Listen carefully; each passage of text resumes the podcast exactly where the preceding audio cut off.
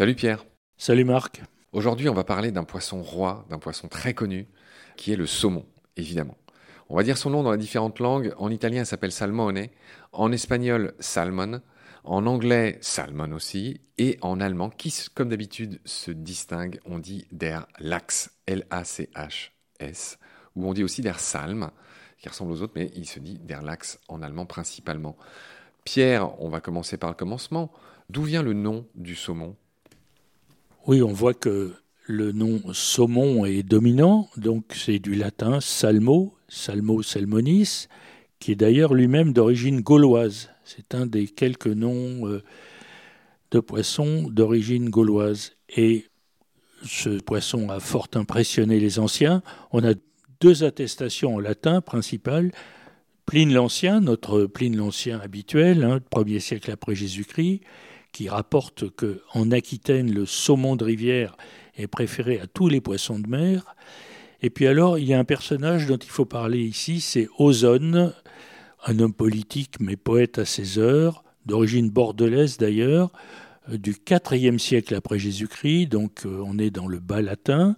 Mais Ozone, à l'occasion d'un voyage en Allemagne, a écrit un hymne à la Moselle quelque chose qui va te plaire, Marc, je suppose, ben l'hymne à la Moselle, où il décrit une bonne dizaine de poissons.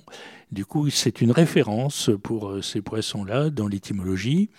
Et alors là, la manière dont il parle du saumon, donc sous le nom salmo, hein, c'est ce mot salmo, je ne te passerai pas sous silence, ô saumon, toi dont la chair a l'éclat de la pourpre. Du milieu de l'abîme, les coups de ta large queue se répètent à la surface et ton élan caché se trahit sur l'onde endormie. Voilà de la poésie, hein et tout ça à la gloire du saumon. Voilà, donc toutes les langues euh, disent plus ou moins saumon ou salme en allemand, mais c'est vrai que salme en allemand a perdu de son usage au profit de l'axe. Donc avec l'axe, on, part dans un autre registre, c'est un nom indo-européen du saumon, qui est en usage aussi dans toutes les langues. Euh, disons, germanique et donc euh, scandinave. Et alors peut-être euh, connais-tu une recette de saumon fumé un petit peu développée dans les restaurants qui est le gravlax? Non, alors tu t'étonnes que je ne connaisse pas, mais je ne connais pas. Alors le gravlax, on y retrouve l'axe, le saumon, et grave, bon c'est un peu triste, grave c'est comme en anglais grave, la tombe. Donc on, dit aussi le saumon enterré. Donc ça c'est une pratique suédoise euh, ancestrale qui consistait euh, l'hiver à laisser les filets de saumon macérés sous terre, enterrés dans le jardin, avec des lourdes pierres au-dessus pour faire pression, et en laissant plusieurs semaines ainsi le saumon sous, pression avec quelques aromates. Ensuite, on le retirait et il a une consistance un peu rigide, un peu particulière, mais c'est très bon. Alors évidemment, euh, aujourd'hui, si on n'est pas euh, en Scandinavie, euh, il faut laisser le saumon plusieurs semaines dans le frigidaire et il manque la pression, mais c'est toujours le gravlax. Merci de m'avoir appris ça, Pierre. Le gravlax, ok. Le gravlax. On ira peut-être en manger tout à l'heure. Pourquoi pas Pendant la pause. Pierre, quelques petites précisions, toujours pareil, naturalistes sur le saumon. J'aimerais dire un mot sur la famille des salmonidés en général. C'est une famille de poissons ben, très prisée euh, de l'aquaculture, hein, on en dira un mot tout à l'heure. Mais je voudrais juste dire qui est-ce qu'il y a dans cette famille. Évidemment, il y a les saumons, il y a les ombles avec un L, il y a les ombres qui sont aussi des poissons, les corégones en Asie. François Sarano m'en avait parlé dans ses épisodes dans Baleine sous gravillon. Il avait trouvé des corégones euh, dans les lacs euh, d'Asie.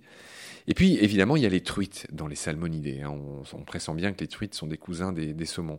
Voilà, alors truite, on en parlera, et on verra que les noms de la truite sont directement liés à ceux du saumon à travers justement ces poèmes de Ozone que je viens de nommer. Pierre, plus spécifiquement concernant le saumon, il y a huit espèces qui sont classées dans le genre euh, Salmo. Nous, le saumon qu'on connaît en, Europe, c'est la seule du genre Salmo. C'est le fameux saumon euh, de l'Atlantique. Voilà, on trouvera son nom plus tard qui est Salmo salar qui est Salmo salar. Merci Pierre. Il y a deux espèces du genre Huchot qui vivent dans le bassin du Danube et en Sibérie, puis il y a huit espèces du genre Oncorhynchus. Et là, c'est de la chair à, Pierre Avenas. Oncorhynchus, rappelle-nous ce que ça veut dire. Oncorhynchus, le, le bec, hein, euh, la bouche du poisson, le bec. Oncos, c'est grosseur, hein, ça veut dire que c'est le gros bec. Voilà. Je voudrais, pour que les choses soient claires, nous, notre saumon qui est élevé dans les élevages, c'est des saumons, euh, le saumon de l'Atlantique. Hein, on n'empêche plus de, sauvages. Ils viennent, 9 sur 10 qu'on mange, bah, ils viennent de l'aquaculture. Mais aux États-Unis, au Canada, en Alaska, ils pêchent le fameux saumon chinook, qui s'appelle aussi le saumon roi, qui peut atteindre 2 mètres. C'est le plus grand de la famille. Et lui, c'est un oncorhynchus. Hein. Et peut-être, Pierre, tu pourrais. Euh, on devrait dire un mot aussi sur le fait que les saumons font partie des rares poissons. Il n'y en a que 400, il y en a 360 dans le monde, euh, qui sont ce qu'on appelle des amphihalins ou euryhalins. Ce sont des poissons qui sont capables, dans leur cycle de vie, de passer de l'eau salée à l'eau douce, puis de l'eau douce à l'eau salée, ou en tout cas l'un ou l'autre. Et le saumon, c'est l'exemple type du poisson qui grandit en mer et qui vient se reproduire en eau douce. Est-ce que tu veux nous dire un mot là-dessus? Oui, il se reproduit en eau douce, là où il était né d'ailleurs. Et il retrouve la rivière de sa naissance qui est quand même... D'une poésie infinie. Une poésie infinie et c'est prodigieux. Et alors du coup d'ailleurs, il porte des noms différents euh, dans toute sa vie. Et alors justement, quand il remonte euh, pour aller frayer, le vieux mâle développe un bec euh, recourbé très caractéristique et du coup il s'appelle le bécard. On appelle bécard le vieux saumon mâle qui est en train de remonter sa rivière, c'est-à-dire qu'il est anadrome, il monte la rivière. Ouais. Non, non, je voulais juste préciser que Oncorhynchus, le nom des huit espèces là en Oncorhynchus, c'est exactement ce que ça veut dire. Hein. Voilà, c'est C'est le bec recourbé que tu appelles bécard. Et alors quand ils sont jeunes? Alors, donc naissance là-haut. Quand ils sont jeunes, eh bien le jeune saumon qui descend sa rivière pour aller rejoindre la mer, un peu avant d'atteindre la mer, eh bien on l'appelle le smolt. Et là, c'est curieux parce que ce mot smolt, il est voisin du nom anglais de l'éperlan qui est smelt. Peut-être une ressemblance entre ces jeunes saumons et les éperlans qui eux-mêmes vivent près des estuaires, plus ou moins dans des limites entre eau douce et, et eau salée. Voilà, ça fait deux noms comme Bécard et Smolt.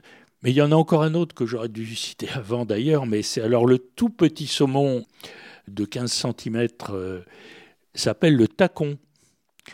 Et le tacon, euh, c'est encore un nom gaulois euh, qui se relie sans doute certainement à une racine tec qui veut dire tache. Donc c'est le tacheté. En effet, le jeune saumon en général a des taches caractéristiques. Mais ensuite, le saumon adulte peut en avoir aussi, mais alors ça dépend des espèces. D'accord, Pierre. Les noms du saumon sont vraiment très beaux. Tu l'as dit, notre saumon de l'Atlantique qui a pratiquement disparu à l'état sauvage, même si on essaye de, faire en sorte qu'il revienne en France en aménageant les rivières pour qu'il puisse venir tout simplement se reproduire, parce que c'est aussi à ça euh, qui doit le fait d'avoir quasiment disparu, c'est que les rivières sont tellement aménagées qu'ils peuvent plus passer. Donc il y a des, beaucoup de travaux qui ont été faits et, ça va mieux, mais il met du temps à revenir. Euh, les saumons, il y a une époque où des ouvriers je suis plus sûr dans quelle rivière c'était, qui ont fait la grève parce qu'ils mangeaient trop de saumon. Il était très commun autrefois euh, le saumon. Donc je disais qu'ils ont des noms fabuleux. Tu as dit notre salmo salar européen, le saumon de l'Atlantique, il s'appelle comme ça. Moi j'ai parlé du saumon chinook, c'est un oncorhynchus chavicha, il a un nom compliqué. Il y a des saumons qui s'appellent le chum, donc ça c'est le keta. Oui, keta ou chum, oui. Ouais, il y a le saumon ko, Oncorhynchus kizuch. Euh, celui du Danube, là, il s'appelle Mazou Mazou, c'est un nom rigolo. Euh, Oncorhynchus Mazumazu ou Ucho Ucho. Euh, voilà, le keta, on l'a déjà dit. Il y a un nerka, il y a le saumon rose, Oncorhynchus gorbucha. Il y a le saumon rouge, le nerka. c'est vraiment des noms euh, magnifiques. Voilà ce qu'on pouvait dire dans cet épisode. Pierre, merci pour tes lumières. Je te retrouve très vite pour la suite. Prends soin de toi. Salut. Salut Marc.